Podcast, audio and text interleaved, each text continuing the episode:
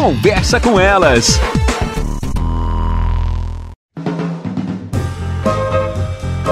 Olá, eu sou Cristiane Finger, jornalista. Ana Paula Lundegren, psicóloga. Estamos começando mais um Conversa, Conversa com, com elas. elas. Falar ou não falar. Quando a gente está de descontente com alguém, com algo, com alguma situação, muitas vezes o que, que a gente faz? A gente segura, guarda para si e normalmente quando fala, estoura.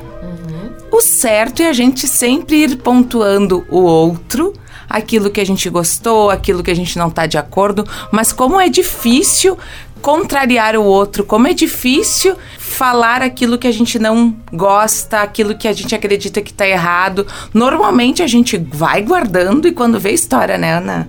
É, o, o, ideal seria que a gente pudesse falar, né? Mas a questão é que, dependendo como a gente vem se organizando ao longo da vida, e aí a gente está falando também da estrutura psíquica de cada pessoa, que é diferente porque isso tem a ver com a maneira como nós fomos nos organizando, é, como os nossos pais foram lidando conosco e as experiências que a gente teve a oportunidade de vivenciar ou não, ou seja, um somatório de coisas que definem quem a gente é vai definir também a maneira como nós vamos lidar com essas circunstâncias na vida. Então, tem pessoas que estão vivendo, por exemplo, situações ruins, situações que não são tão boas e não conseguem falar. São aquelas pessoas que guardam para si, é, ficam muito mal, às vezes até adoecem e não são capazes de falar para o outro aquilo que não está bem.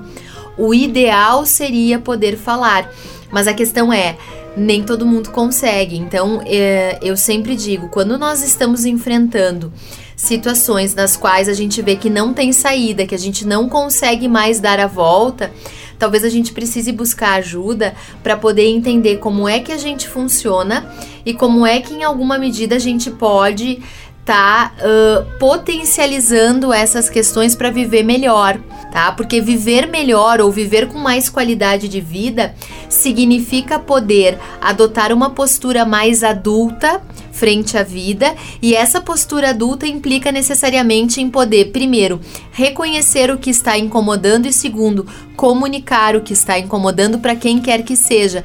Só que para isso, às vezes a gente tem que fazer uma caminhada para poder chegar nesse ponto. E tem pessoas também que no outro lado não sabem ouvir, né? Justo. Não sabem receber talvez essa crítica ou esse perfeito, não. Perfeito. Então são, é, é, é mútuo isso, os dois têm que trabalhar. Nosso programa chega ao fim, até mais, pessoal.